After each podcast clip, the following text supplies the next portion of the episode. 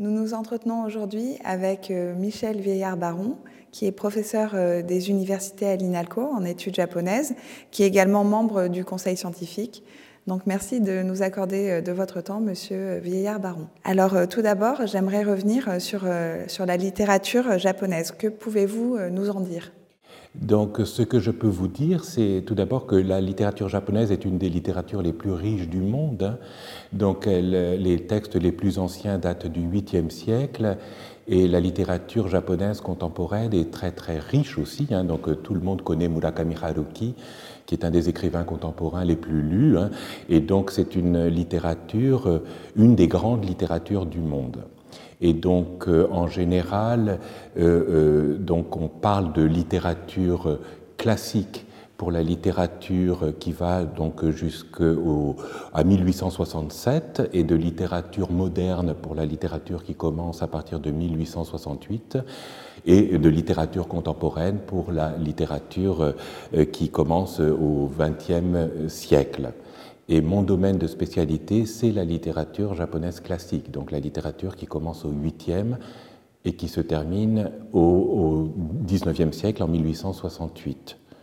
Et au, au sein de presque un millénaire de littérature, mon domaine de spécialité, c'est ce qu'on appelle en japonais donc euh, la littérature de l'époque de Heian, c'est-à-dire l'époque où le, Japon avait pour capitale impériale Heian, ce qui est la ville de Kyoto aujourd'hui, c'est-à-dire la période qui va de 794 à 1192. Et je travaille surtout sur la charnière entre la fin de l'époque de Heian et le début de l'époque médiévale, l'époque de Kamakura, l'époque où les guerriers ont pris le pouvoir au Japon, c'est-à-dire une période qui va de 1192 jusqu'en en gros jusqu'au XIIIe siècle. Mhm. Et quels sont les principaux genres euh, de, la littérature japonaise Donc pour la, littérature japonaise classique, hein, donc il y a bien sûr d'abord la prose. Euh, euh, donc dans la prose, les romans, le théâtre, les nouvelles, les anecdotes, et puis la poésie. Et donc la poésie est un domaine extrêmement important dans la littérature japonaise classique, puisque la poésie servait de moyen de communication entre les personnes, donc de communication privée dans les relations amoureuses notamment, et puis de communication officielle aussi quand on voulait demander une promotion, quand on voulait euh, se plaindre d'un manque de reconnaissance vis-à-vis de son supérieur, quand on, offrait un cadeau, on l'accompagnait euh, d'un poème. Et donc ce qui veut dire que euh, tous les moments importants de la vie étaient ponctués par, la, la composition d'un poème. Et donc la poésie donc, innerve littéralement toute la littérature japonaise. Et donc euh, l'étude de la poésie est indispensable en fait pour comprendre la littérature japonaise classique. Alors si on continue, euh, donc euh, il y a aussi après plus tard, il y a bien sûr le théâtre aussi, hein, donc le, théâtre classique japonais, donc le théâtre No, le, théâtre de Kabuki, etc. Toutes les œuvres théâtrales sont donc euh, classiques sont considérées comme de la littérature. Et qu'en est-il des thèmes qui, traversent cette littérature S'il y a des thèmes récurrents et communs à, ces deux genres, à la prose et, à la poésie?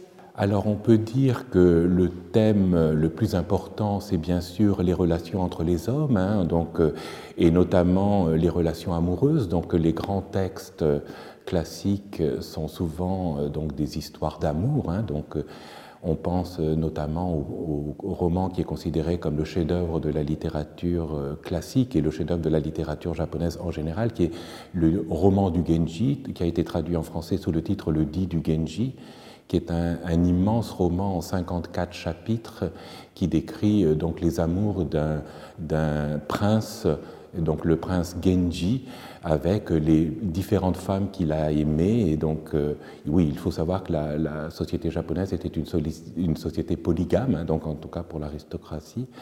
Et donc, ce, ce thème de l'amour est un thème central dans la littérature japonaise. Mais un autre thème qui est extrêmement important, c'est celui de l'impermanence le fait que rien ne dure et que le temps passe euh, inexorablement. Donc ça, c'est un thème qui a sans doute été euh, soutenu par euh, la pensée bouddhique, en fait, hein, puisque le bouddhisme est une des deux religions donc au Japon avec le shintoïsme, qui est la religion autochtone. Hein. Et donc le bouddhisme nous dit et nous redit que tout est impermanent, que tout est éphémère, et cette, cette sensibilité temps, à la, donc à l'éphémérité de toute chose est centrale dans la littérature japonaise. Mais cette, cette, idée que tout est impermanent et ne dure pas donne aussi, euh, accorde beaucoup d'importance aux beautés du moment qui passe. Et c'est pour ça que les Japonais ont toujours accordé énormément d'importance aux beautés des saisons, à chaque saison. Donc, euh, et les, alors il faut dire qu'au Japon, les saisons sont particulièrement bien marquées. Et donc chaque saison a ses caractéristiques, le printemps, l'été, l'automne, l'hiver. Et les Japonais ont très très tôt... Euh, donc mis en valeur les beautés de chacune des saisons, qui sont également un des grands thèmes de la poésie. Hein. Mm-hmm. Et donc vous êtes spécialiste, euh, comme vous l'avez précisé, de poésie classique, ce qu'on appelle le waka qu'on ne connaît pas très bien en France. Alors quelles en sont les caractéristiques? Alors le waka est un poème donc, euh, donc, qui est composé de cinq vers, de 5, 7, 5... Pardon, 5, 7, 5, 7, 7 syllabes. Et donc c'est une forme poétique qui est apparue au Japon au 7e siècle et qui continue à être produite aujourd'hui. Hein. donc c'est une poésie avec une longévité absolument exceptionnelle. Et cette poésie n'est pas connue en France ou peu connue en France parce qu'elle est difficile à traduire en fait. C'est une poésie qui est justement profondément ancrée dans la culture de cour et donc euh, et c'est un langage codé et en fait, elle pose beaucoup de problèmes de compréhension ou d'adaptation en français pour pouvoir être comprise par les gens. Et donc, en fait, euh, pour pouvoir euh, traduire correctement un waka, on est souvent obligé de rajouter des notes, en fait. C'est une poésie qui, est rarement euh, compréhensible sans un, un, minimum de connaissances qu'on est donc obligé de donner en notes. Et c'est pour ça que euh, les Français ont privilégié ou préféré le haïku parce qu'ils pensaient pouvoir se l'approprier très facilement alors que c'est beaucoup plus difficile pour le waka. Mais le waka est une poésie extrêmement riche et donc les thèmes principaux du waka sont les saisons, justement, et l'amour. Et donc, euh, dans les anthologies impériales, donc les anthologies poétiques composées sur ordre d'un empereur, les euh, premiers livres sont consacrés aux poèmes de saison. Donc le premier poème est un, donc un poème qui chante le début officiel du printemps, et le dernier poème de saison est un poème qui dit que l'hiver est terminé.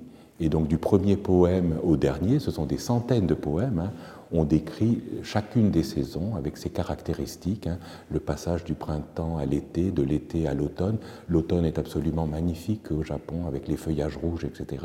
Et puis de l'automne à l'hiver et la fin de l'année. Et la même chose pour l'amour. Hein. donc euh, il faut savoir que donc au Japon, les femmes de l'aristocratie ne pouvaient pas sortir de chez elles, elles ne pouvaient pas être vues par des hommes qui ne seraient pas de leur famille, donc père ou frère ou cousin. Et donc, euh, euh, les relations amoureuses naissaient de réputation. On disait que telle princesse ou telle femme était particulièrement belle, et donc euh, le prétendant lui envoyait un poème. Et donc, elle, en général, elle refusait une première fois la rencontre, il renvoyait un poème. Et donc la deuxième fois, c'était souvent la bonne, en tout cas dans la tradition poétique japonaise, et les amants se retrouvaient de nuit, hein, et donc c'était toujours euh, l'homme qui rendait visite de nuit de manière à ne pas être vu euh, donc par euh, la femme qu'il courtisait.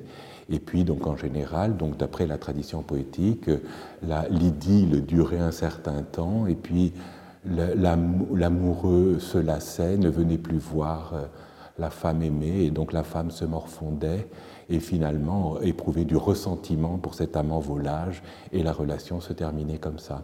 Donc euh, ce thème est, également extrêmement présent dans la littérature de cours, hein. c'est un des thèmes centraux de la littérature de cours, et qu'on retrouve également dans la poésie et, donc, dans les anthologies impériales, et les poèmes donc, disent exactement la même chose. Et donc on le voit, cette poésie nous apprend beaucoup sur la société de l'époque et sur euh, cette cour euh, de, l'empereur. Alors que pouvez-vous euh, nous en dire? Je pense que la, poésie japonaise, enfin le, waka, hein, donc est un excellent biais pour comprendre la sensibilité japonaise. Alors qu'est-ce qu'on comprend en lisant les poèmes? On comprend d'une part que les Japonais sont extrêmement sensibles aux saisons, et que donc, et, et ça c'est quelque chose qui est encore donc euh, exact aujourd'hui. Hein. donc on commence toujours une lettre au Japon en donnant des éléments de la saison. Donc par exemple, aujourd'hui il a commencé à faire froid, euh, comment allez-vous en ce début d'année, etc. Donc ces éléments de saison sont en fait très anciens et apparaissent bien sûr dans la poésie où on chante donc euh, les, les éléments de saison, mais il faut savoir que les poèmes, même les poèmes qui chantent les saisons, ne sont pas seulement des poèmes de saison en fait. C'est l'émotion du poète par rapport à un moment de la saison. Et donc chacun des poèmes, donc ce sont des poèmes très très courts, hein, mais chacun de ces poèmes doit être lu comme un moment d'émotion par rapport à un moment de la saison, qu'il s'agisse du printemps, de l'été, de l'automne et de l'hiver. Et donc au Japon, bien sûr, les deux saisons les plus importantes sont le printemps, parce que c'est le renouveau, c'est l'année nouvelle qui commence avec les jeunes pousses, les herbes, le vert, et puis l'automne, parce que l'automne est spectaculaire au Japon avec les feuillages rougis et, donc, et la lune qui est particulièrement limpide en automne. Donc ça, ce sont les deux thèmes centraux et donc qui ont bouleversé les Japonais depuis le 8e siècle et qui continuent à les bouleverser aujourd'hui. Et pour l'amour, c'est la même chose, c'est-à-dire que en fait, on se rend compte en lisant les, les poèmes d'amour, que ce soit des poèmes du 8e siècle euh, ou des poèmes un peu plus récents, que les thèmes de l'amour sont les mêmes et sont universels c'est-à-dire cette insatisfaction de la relation amoureuse. Finalement, on se rend compte que, que l'on soit au Japon, en France, aux États-Unis, en Afrique, les relations amoureuses sont toujours les mêmes et qu'un amour heureux et long est rare. Est-ce que cette, euh, cette poésie a fait l'objet de, beaucoup d'études?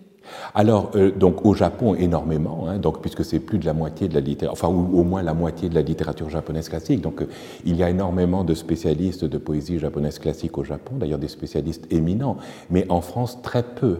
Et donc, si je ne me trompe pas, ma thèse de doctorat était la première thèse en France consacrée exclusivement à la poésie japonaise classique. Et donc, et c'est pour ça que c'était un champ complètement nouveau à, donc à, développer en France, en tout cas pour, euh, à, mon sens. Donc parce qu'il restait tout à faire en fait. C'est une poésie qui est très codée. Hein. Donc je vous ai dit tout à l'heure que c'était en, partie euh, donc le langage poétique est un langage en, en partie codé, hein, donc où la rosée évoque les larmes, et, donc euh, les, le vol des grues sauvages, la solitude, etc. Et donc euh, euh, on n'avait pas à l'époque, enfin quand j'ai commencé ma thèse, on n'avait pas de travaux en France qui disent, par exemple, quelles sont les règles pour composer un poème, quelles règles il fallait respecter, comment choisir le vocabulaire, qu'est-ce qu'on considérait comme un bon poème ou un mauvais poème. donc, et tout c'est ce travail que j'ai voulu faire donc au début de, ma, de mon travail, et c'est ce qui a constitué ma thèse en fait. Hein. Donc euh, c'est ce travail d'établissement, de, de, enfin de, pour comprendre les règles de composition de cette poésie. Qui, je considérais que c'était un préalable absolument indispensable pour pouvoir étudier la poésie, c'est d'abord de comprendre quelles sont les règles qui régissent ce genre poétique si particulier. Mm-hmm. Donc vous devez maîtriser parfaitement la langue classique ben oui, enfin c'est inépuisable. Hein. Je continue à l'apprendre tous les jours, mais bien sûr, donc le, le, préalable pour pouvoir lire la poésie japonaise classique, c'est d'une part de connaître la langue japonaise classique et euh, d'autre donc la grammaire du japonais classique, et ensuite de euh, comprendre, de, de, connaître, de se familiariser avec les codes de la poésie japonaise classique. Et donc, euh, et en fait, c'est le plus difficile. Donc euh, c'est justement cette... Euh, pour, en fait, le, plus difficile pour la compréhension de la, poésie japonaise classique, c'est de comprendre l'implicite. Et pour comprendre l'implicite, en fait, il faut lire des milliers et des milliers de poèmes. C'est quand on a lu des milliers et des milliers de poèmes, avec les annotations, bien sûr, faites par les grands savants japonais, que l'on se familiarise avec ce genre poétique et que l'on comprend quels sont les implicites et, donc et on saisit parfaitement les enjeux de chacun des poèmes. Mhm. Et parmi vos thèmes de recherche, on compte notamment les rapports entre pouvoir impérial et poésie. Euh, pourriez-vous nous en dire davantage? Alors, il faut savoir que donc, euh, pour la période euh, donc, qui me concerne, enfin la période sur laquelle je travaille, c'est une période où la poésie se produit à la cour.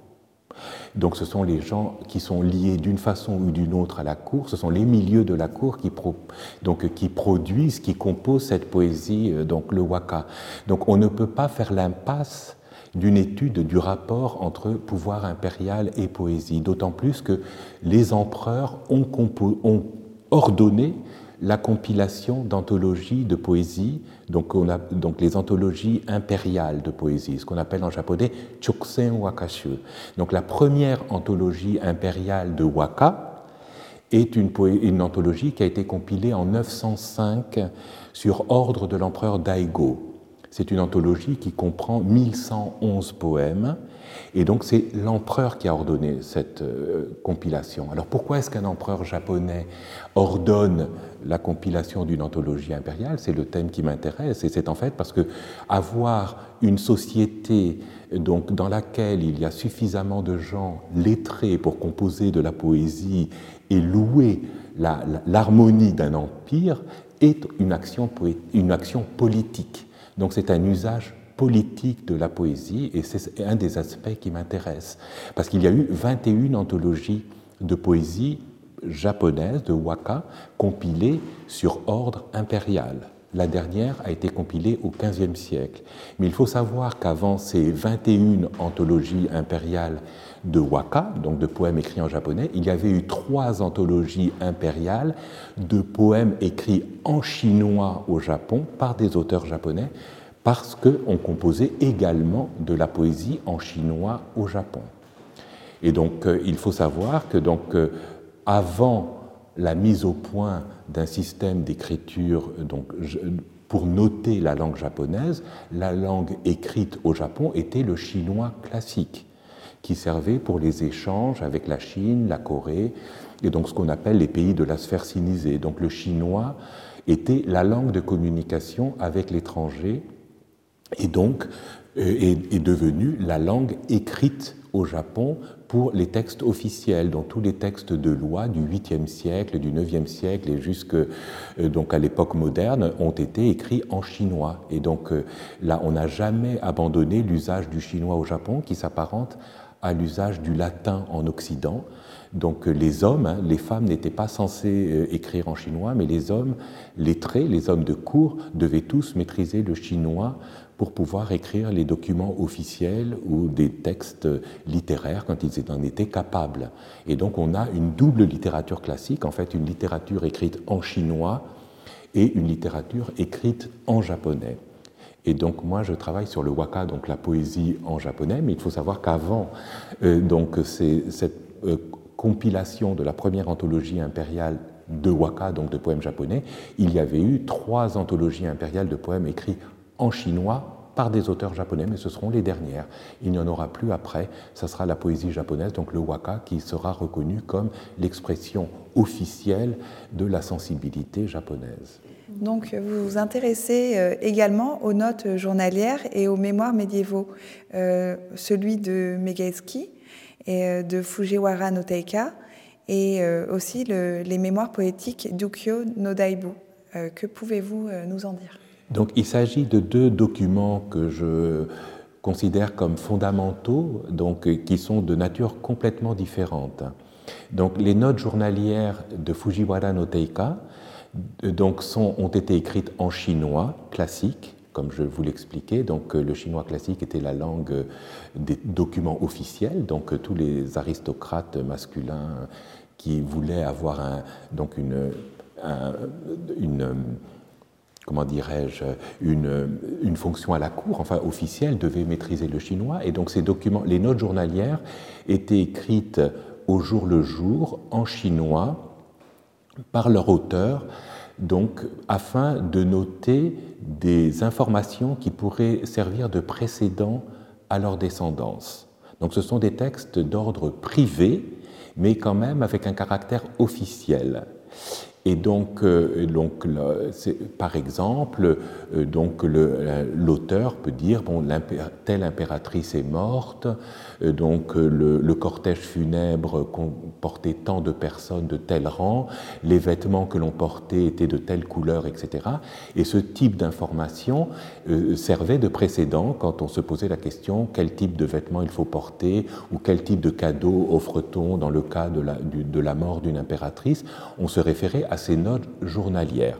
Donc on en a conservé certaines, hein, donc, euh, et les notes journalières de Fujiwara no Teika, donc les notes de la lune claire, le Meigetsuki, ont la particularité unique d'avoir été écrits par un homme de lettres, donc homme de cour mais homme de lettres, le plus important, un des plus importants de son époque.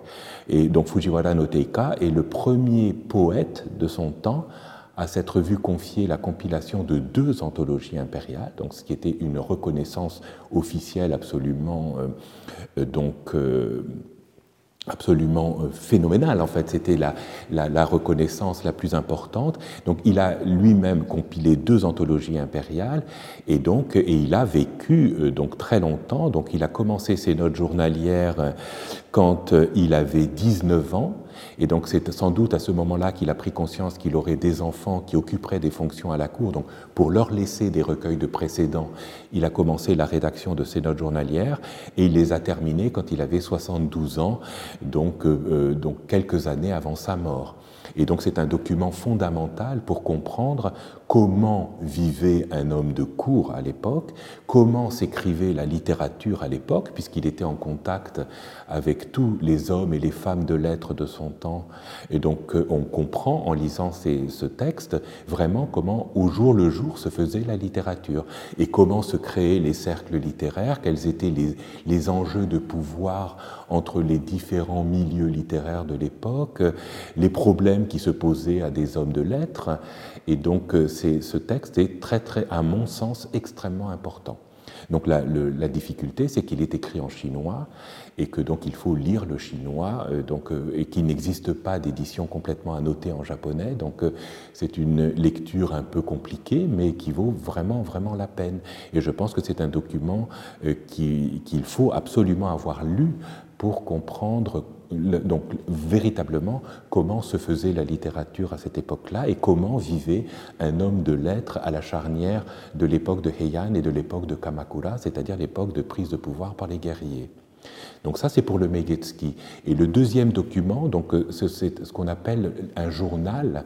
Donc euh, en fait, euh, donc ce sont des journaux littéraires que tenaient certaines dames de cour et donc là, pour le coup, il est écrit en japonais, il est constellé de poèmes, et euh, donc euh, le, journal Dukyono Daibu me semble particulièrement intéressant parce que justement Ukyono Daibu décrit la guerre civile, la prise de pouvoir euh, donc par les guerriers, avec donc les, les, milliers de morts qui en ont suscité, et donc elle évoque un thème qui était complètement tabou, c'est celui de la guerre et de la mort. En général, dans les écrits des femmes, on n'évoque pas la guerre et la mort, et là c'est au centre de son œuvre, puisqu'elle décrit tous les gens qu'elle a aimés et qui ont été tués à cause de cette guerre euh, de rivalité entre euh, les Minamoto et les Taira qui ont euh, donc marqué son époque. Et donc c'est un texte que je trouve personnellement bouleversant et donc très très bien écrit et donc j'aimerais vraiment continuer à étudier. Et donc et ce qu'il faut savoir, c'est que euh, Ukyono Daibu, l'auteur des, donc, du Ukyono Daibushu, donc les, mémoires poétiques d'Ukyono Daibu, sont parfaitement contemporaines du Megetsuki de Teika, hein, et que c'est Teika qui a en fait euh, euh, donc marqué la reconnaissance officielle d'Ukyono Daibu comme poétesse en introduisant un de ses poèmes dans la neuvième anthologie impériale. Donc on est dans la même époque en fait. C'est exactement la même époque, mais ce sont deux documents en fait en quelque sorte complémentaires. Donc un est un document masculin, l'autre est un document féminin. On a une vision masculine de l'époque, une vision féminine, et la particularité du texte de Kyono Daibu, c'est qu'il est vraiment bouleversant parce qu'il décrit la fin d'un monde en fait. Mm-hmm. Et est-ce commun d'avoir des écrits euh, féminins? Oui, donc en fait, euh, il faut savoir que euh, les femmes ont joué un rôle très très important dans la littérature japonaise. Hein. Donc le plus grand roman de l'histoire euh, japonaise, hein, donc c'est le roman du Genji ou dit du Genji en japonais le Genji Monogatari. C'est un, immense roman en 54 livres ou 54 chapitres qui décrit donc les amours du prince Genji, donc qui est un prince qui euh, passe de quête amoureuse en quête amoureuse. Donc on a souvent euh, euh, donc identifié ces quêtes amoureuses la quête désespérée de l'image de sa mère qu'il a perdue quand il était enfant. Et donc c'est un roman d'une complexité, d'une beauté absolument extraordinaire. Et quand on replace ce texte, donc qui a été écrit au début du XIe siècle par une femme, hein, Murasaki Shikibu, on est ébloui par la maturité qu'avait atteint au XIe siècle la littérature japonaise. Enfin, les, descriptions psychologiques, les dialogues intérieurs de cette œuvre-là sont absolument, euh, oui, comment pourrais-je dire ça? Ils sont euh, euh, éblouissants en fait. Et donc, et cette œuvre-là a été écrite donc par une femme, Murasaki Shikibu, et donc, à, la même époque que Murasaki Shikibu, vivait une autre femme donc, de lettres très importante qui s'appelle Seisho Nagon, qui a écrit les notes de chevet, donc, qui a été traduit en français par André Beaujard, remarquablement d'ailleurs, euh, donc sous le nom des notes de chevet de Seisho Nagon, et elle a écrit une œuvre complètement éclatée. Donc c'est une œuvre donc, qui est constituée de listes avec des développements plus ou moins longs, choses qui sont belles quand elles sont courtes, choses qui, sont, qui nous semblent proches alors qu'elles sont lointaines, etc. Et elle fait des listes. Certaines de ces listes sont euh, donc plus développées. Et c'est deux textes absolument merveilleux qui ont été écrits par des femmes en fait. Hein. Et donc à la suite de, de, de ces femmes-là, il y a eu d'autres femmes de lettres au Japon. Alors on a une vision un tout petit peu biaisée aujourd'hui, parce qu'effectivement, les grands chefs-d'œuvre de la littérature japonaise qu'on lit aujourd'hui ont été écrits par des femmes. donc le Genji Monogatari, le roman du Genji, qui a été traduit en français par René Siffer, qui était professeur à l'INALCO, donc il faut le signaler. Hein. donc il a été traduit intégralement en français par René Siffer. Donc le, le dit du Genji et donc, euh, et les notes de chevet sont considérées comme les deux grands chefs-d'œuvre de la littérature euh, classique. Mais donc, on passe sous silence toute la littérature écrite en chinois, qui, elle, n'est plus lue aujourd'hui que par les spécialistes. Et donc, euh, en fait, les, les, les, les jeunes lycéens ne lisent plus la littérature écrite en chinois, donc la littérature classique écrite en chinois, alors qu'ils lisent la littérature donc écrite en prose vernaculaire en japonais. Donc, euh, et là, donc il y a un déséquilibre, mais c'est vrai que les, grands chefs-d'œuvre de la littérature euh, japonaise, de la prose japonaise, sont dus à deux femmes en fait le Genji, le roman du Genji, et les notes de Sfree de Sheisho Nagon. Alors, on vient de voir euh, Ukiyo no Daibu. Était-elle une exception? Quelle est la place des femmes dans la littérature japonaise? Donc il faut savoir que les femmes ont joué un rôle central dans la littérature japonaise. Hein. Donc euh, les deux plus grands textes de la littérature japonaise classique, hein, donc c'est le roman du Genji ou dit du Genji, donc en japonais Genji Monogatari, ou les notes de chevet de Seisho Nagon, le Makura no Soshi de Seisho Nagon, sont deux œuvres écrites par des femmes qui étaient contemporaines. Donc euh, le, roman du Genji a été écrit au début du XIe siècle par Murasaki Shikibu, qui était une dame de la cour. Et c'est un roman euh, donc immense, hein, en 54 chapitres, donc, qui décrit euh, les amours du prince Genji. Donc une quête effrénée de l'amour idéal, euh, donc qui est aussi en fait une quête de la, la mère perdue qu'il a perdue lorsqu'il était enfant. C'est un roman extrêmement bien construit, très, très, d'une richesse absolument époustouflante. Enfin, on est encore aujourd'hui euh, admiratif par la maîtrise de la langue qu'avait Murasaki Shikibu et notamment des dialogues intérieurs, euh, des monologues intérieurs, pardon, euh, qu'elle utilise de manière remarquable pour éclairer la psychologie des personnages. Donc, on considère que c'est vraiment le premier roman psychologique, sans doute, de l'histoire de la littérature mondiale, et en tout cas, c'est le plus grand roman de la littérature japonaise classique. Et donc ça, c'est une œuvre extrêmement construite, 54 chapitres. Et donc, euh, à la même époque, euh, a écrit donc, les notes de chevet, donc, qui, elle, est au contraire une œuvre éclatée, donc, qui est constituée de listes avec des passages plus ou moins longs. Et donc, euh, donc euh, par exemple, Seishonagon dit choses qui font plaisir, ou choses qui attristent, choses qui sont jolies quand elles sont petites, choses qui sont jolies quand elles sont grandes. Et elle, donc, euh, elle aligne différents éléments. Donc, et, mais certains passages sont beaucoup plus développés. Elle décrit l'amitié, elle décrit donc l'amour aussi, les saisons. Et son œuvre donc, est également considérée comme un chef-d'œuvre de la prose littéraire. Donc, les les, deux grands chefs-d'œuvre de la prose littéraire euh, classique, donc euh, en tout cas de l'époque de Heian, sont deux œuvres écrites par les femmes. Mais elles n'étaient pas seules. Donc il y a d'autres femmes qui ont écrit donc, des journaux de cours littéraires comme euh, donc Ukyono Daibu, dont on a parlé un tout petit peu plus tôt, et puis donc et d'autres romans. Mais il faut savoir que si les femmes ont eu énormément d'importance dans la littérature euh, japonaise classique, on passe sous silence toute la littérature japonaise classique qui était écrite en chinois et qui n'est plus aujourd'hui réservée qu'aux spécialistes. Et donc ça, en général, les femmes n'étaient pas censées écrire en, chinois, même si on sait qu'elles avaient, pour les femmes de lettres, une connaissance du chinois hein, euh, nécessaire pour lire les textes religieux, les, textes euh, poétiques chinois qu'elles étaient capables de lire. Mais les femmes n'étaient pas censées écrire en chinois. Mais on a toute une grande partie, enfin une, littérature euh, écrite en chinois euh, classique, mais qui n'est aujourd'hui plus lue que par les spécialistes.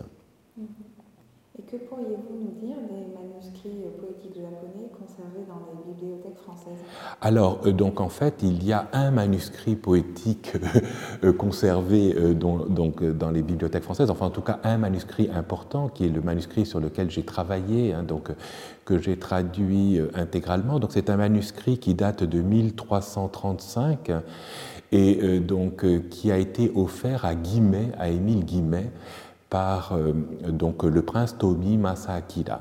Donc c'est un manuscrit qui est arrivé donc, au XIXe siècle en France. Donc il faut savoir que Tomi Masakira était un juriste spécialiste de droit français et il avait fait ses études à Lyon et il était devenu ami de Émile Guimet.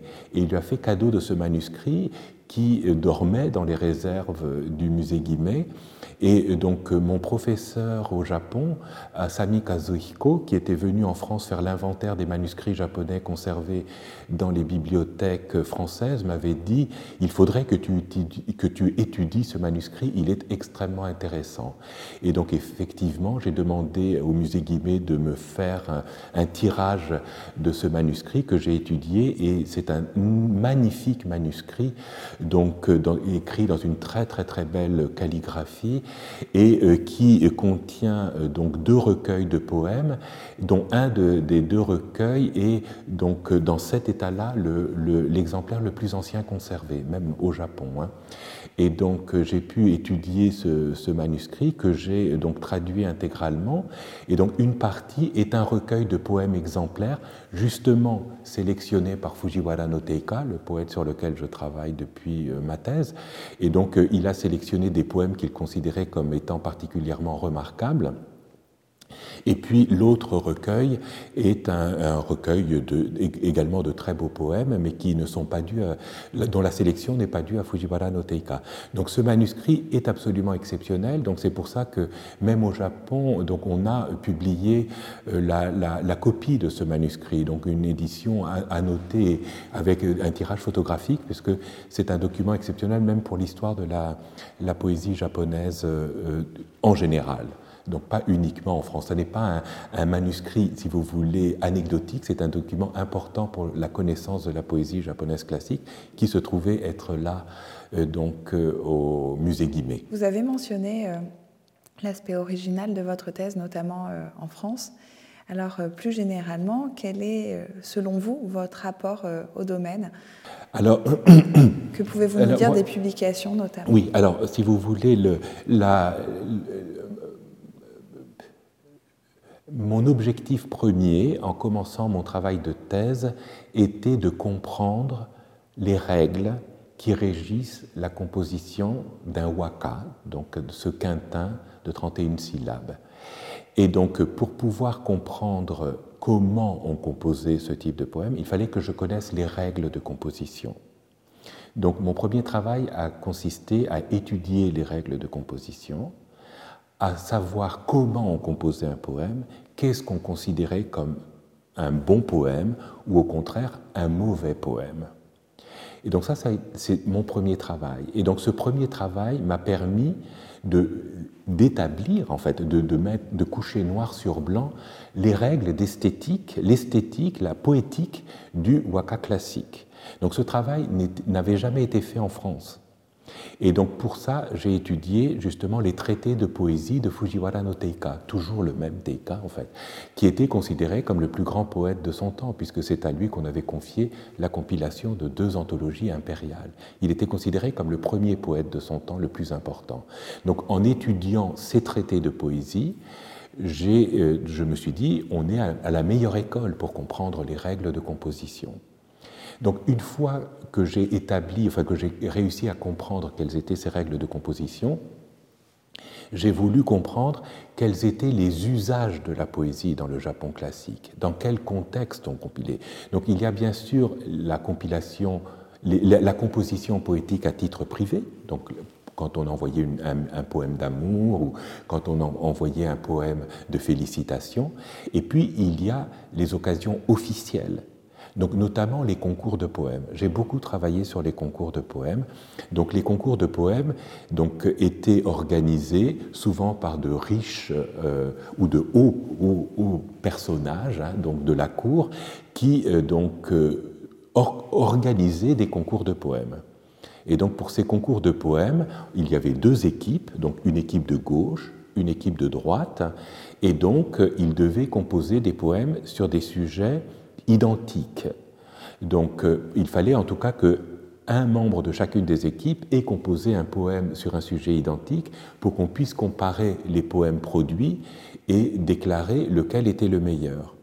Et donc le, poète, donc il y avait des, un arbitre ou des arbitres qui donc examinaient les poèmes et les évaluaient et en disant lequel est le meilleur.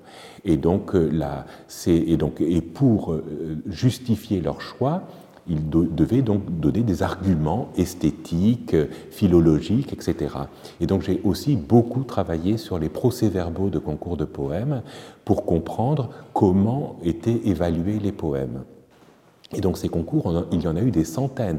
Et on a les procès-verbaux, donc on peut savoir qui participait à ces concours de poèmes, comment ils étaient arbitrés, qui a gagné, etc. Donc ça, si vous voulez, c'est un, usage de la poésie que je trouve aussi très intéressant. Et donc, euh, et donc ça, c'est aussi un domaine qui m'a énormément euh, occupé, en fait. Hein. Et donc là, et, un autre... Euh, domaine qui m'intéresse aussi beaucoup, c'est le, rapport entre pouvoir impérial et poésie, puisque justement les empereurs pouvaient, dans certains cas, ordonner donc la tenue de concours de poèmes. Ils pouvaient ordonner la composition euh, donc d'anthologies impériales et donc j'ai beaucoup travaillé, enfin je m'intéresse beaucoup à ces anthologies impériales. Mhm. Et vous avez aussi participé euh, à des traductions et traduit vous-même. Alors quelles sont les, difficultés lorsqu'on traduit euh, du japonais au français? Alors donc euh, oui donc alors la, difficulté de traduire du japonais donc en français alors selon le type de texte c'est différent mais pour la poésie la, difficulté de traduire de la poésie en français, c'est que c'est une, littérature très contrainte. Hein. Donc euh, les vers sont 5, 7, 5, 7, 7. Donc il faut, dans la mesure du possible, respecter le maître de l'original japonais. Donc, euh, et puis rendre le sens. Or, comme je vous le disais tout à l'heure, la traduction, la poésie japonaise classique est une poésie de cours, un langage codé, et donc euh, la difficulté de rendre cette poésie, c'est de trouver le juste équilibre entre l'intelligible pour un lecteur français du XXIe siècle et le respect de l'original japonais. Donc ça, c'est très très compliqué et c'est sans doute la raison pour laquelle il y a si peu de waka traduits en français, parce que c'est un défi de traduction en fait. Et donc euh, il faut euh, pour cela donc, ben, beaucoup de temps en fait. C'est une traduction qui est très chronophage. Il faut connaître donc en fait absolument les règles de la composition de la poésie japonaise pour savoir qu'est-ce qui était important dans un poème pour le retenir dans la traduction française et puis euh, donc euh, euh, accompagner le plus souvent la traduction de notes d'un appareil critique pour donner donc en fait les informations qui étaient évidentes pour le japonais donc du XIe siècle, mais qui ne l'est plus pour un lecteur français du XXIe. Donc il y a tout un travail, si vous voulez, d'annotation qui est nécessaire, qui est euh, difficile, et puis euh, il faut, enfin, la, traduction de la poésie pose des problèmes spécifiques parce qu'il faut que ça reste poétique. Et donc, euh, et donc parmi les travaux de traduction que j'ai menés, ben, je viens de terminer la traduction de la première anthologie impériale de poésie. Donc c'est une, une, anthologie qui a été donc achevée en 905 et qui a été compilée sur ordre de l'empereur Daigo. Elle contient 1111 poèmes et donc justement avec les premiers livres consacrés aux poèmes de saison, les livres suivants consacrés à l'amour, donc les deux grands thèmes centraux de la poésie sont les thèmes de saison et l'amour. Donc euh, le premier poème du printemps décrit l'annonce officielle du printemps, de l'arrivée du printemps, l'annonce par la cour du début du printemps. Le dernier poème de saison annonce la fin de l'hiver. Donc, et en passant de ce premier, donc ce sont des centaines de poèmes hein, écrites à différentes époques par différents poètes, mais qui sont donc euh, agencés à la manière d'une mosaïque de façon à décrire un motif. On a toutes les saisons, donc les quatre saisons. On, suit une année poétique, si vous voulez, du premier jour du printemps au dernier jour de l'hiver. De même pour la relation amoureuse, on a la naissance de la relation amoureuse, le zénith de la relation amoureuse, la fin et la déception. Tout ça sur des centaines de poèmes qui sont agencés de manière à développer un thème un peu comme un paravent, si vous voulez. On a les images qui se suivent. Et on a en une anthologie impériale de 1111 poèmes une description absolument somptueuse du règne de l'empereur qui a ordonné la compilation de cette anthologie. Donc malheureusement, elle n'est pas encore parue, mais elle devrait paraître prochainement, j'espère. Vos publications sont le reflet euh, de vos thèmes de recherche, n'est-ce pas? Oui, donc euh, notamment cette question du rapport entre pouvoir impérial et poésie, euh, qui est quelque chose qui m'occupe euh, depuis longtemps. Donc j'ai étudié la, la construction d'une chapelle ordonnée par l'empereur Gotoba, donc une chapelle qui a été construite en 1207 et qui s'appelle la résidence des quatre dieux rois suprêmes, et donc pour laquelle l'empereur Gotoba a demandé que soient représentés des paysages du Japon sur des parois coulissantes et que chacun de ces paysages soit chanté par des poèmes.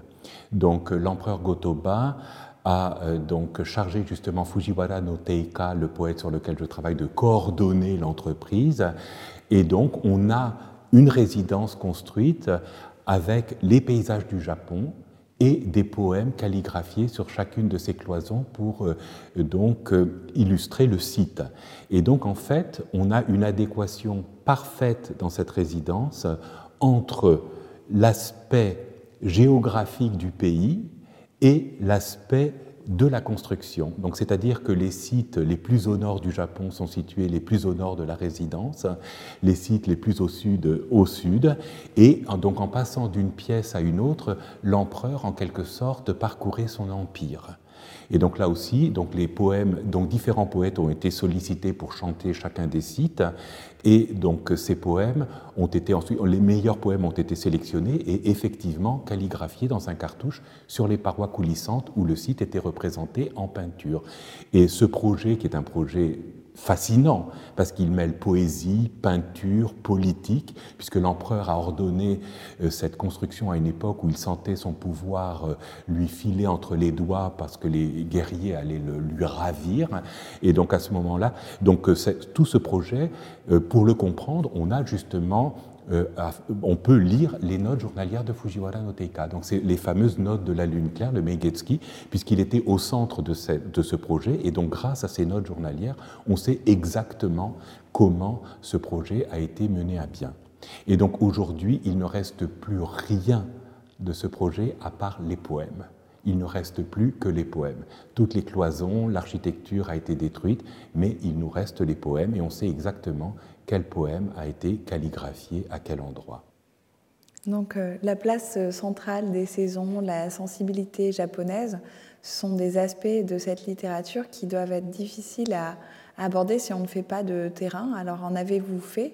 Ben écoutez, j'ai vécu euh, cinq ans et demi au Japon en fait. J'ai fait mes études de doctorat au Japon, j'ai eu beaucoup de chance. Euh, j'ai obtenu une bourse du gouvernement japonais, donc je suis parti en 1988 au Japon et jusqu'en 1994 et donc j'ai étudié euh, donc euh, à l'université au Japon pendant cinq ans et demi euh, sous les auspices de grands spécialistes japonais de la poésie et de la littérature. Hein. Donc j'ai eu beaucoup de chance d'avoir de, d'excellents maîtres que je voudrais nommer ici. Hein. Donc pour la, la littérature général, c'est M. Asami Kazuhiko, et pour la poésie, M. Kubota Jun.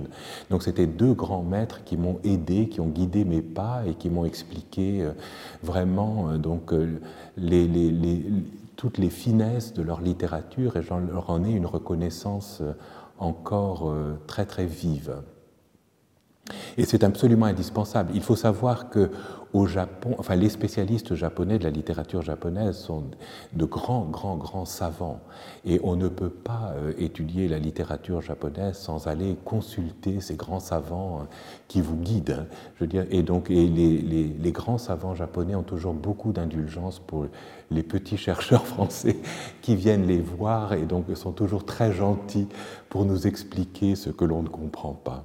Mm-hmm. Et qu'est-ce qui vous avait euh, attiré premièrement dans la, dans la poésie euh, classique euh, japonaise ben, écoutez, quand moi j'ai commencé mes études, j'ai commencé mes études en 1982 à l'université donc Jussieu à l'époque. Ça s'appelait Paris 7, l'université Paris 7. Elle est devenue entre-temps Paris Diderot, puis Université de Paris.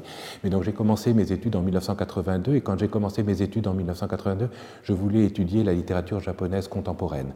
En fait, à l'époque, je m'intéressais à des écrivains comme Mishima, Kawabata et donc, euh, donc de la littérature contemporaine. Et puis en fait, en avançant euh, donc, dans mes études, donc j'ai commencé l'étude de la langue classique sous la donc le professeur était Madame Jacqueline Pigeot qui a été ma directrice de thèse à qui je dois beaucoup aussi. Et donc euh, Madame Jacqueline Pigeot donc euh, illustrait les points grammaticaux de la grammaire classique par des wakas par des poèmes. Et donc c'est en, en, suivant ces cours que j'ai compris, enfin, où j'ai eu l'intuition que l'étude du waka était un biais privilégié pour comprendre la sensibilité japonaise. Et je me suis dit, il faut que j'étudie le waka, parce que c'est par l'étude du waka que je vais comprendre cette sensibilité si fine des Japonais vis-à-vis des saisons, mais vis-à-vis du temps, vis-à-vis de l'impermanence, vis-à-vis de l'amour, etc. Et c'est ce qui s'est confirmé par la suite. Je pense que vraiment la poésie est un biais privilégié pour comprendre la sensibilité japonaise. Mm-hmm. Et comment décririez-vous euh, votre parcours académique, votre carrière académique? Bah Écoutez, pas euh, le décrire. Euh, mon parcours académique est un peu un jeu de hasard comme ça, puisque donc en fait, quand j'ai terminé mes études au lycée, je voulais être interprète de conférences, donc en espagnol et en anglais. Et donc j'ai fait des études d'espagnol et d'anglais parallèlement, et puis je m'ennuyais en fait. Donc j'ai quand même été jusqu'au au master en espagnol et en anglais, mais j'ai commencé le japonais en fait pour me distraire, donc en 1982, et puis petit à petit j'ai mordu à l'hameçon. Et je me suis dit que euh, j'avais quelque chose à faire avec le japonais en fait, et donc j'ai continué euh, jusqu'à la thèse euh, en japonais.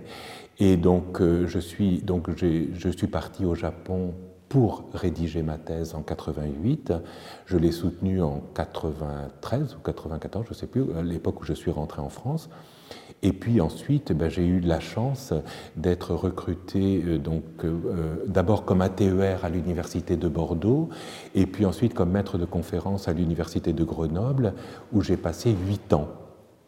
Et donc, euh, Et à l'université de Grenoble, donc, il y avait une section LEA, donc japonais-anglais, et donc j'étais un peu malheureux parce qu'en LEA, je n'avais aucune perspective d'enseigner la littérature classique japonaise, jamais.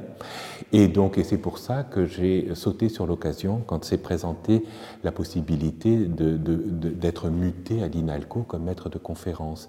Et donc, euh, alors écoutez, je n'ai pas la date exacte, mais euh, donc j'ai été, euh, donc je suis arrivé aux alentours de l'an 2000, je crois, à l'INALCO comme maître de conférence. Et là, pour moi, c'était l'occasion rêvée de pouvoir enseigner la littérature classique.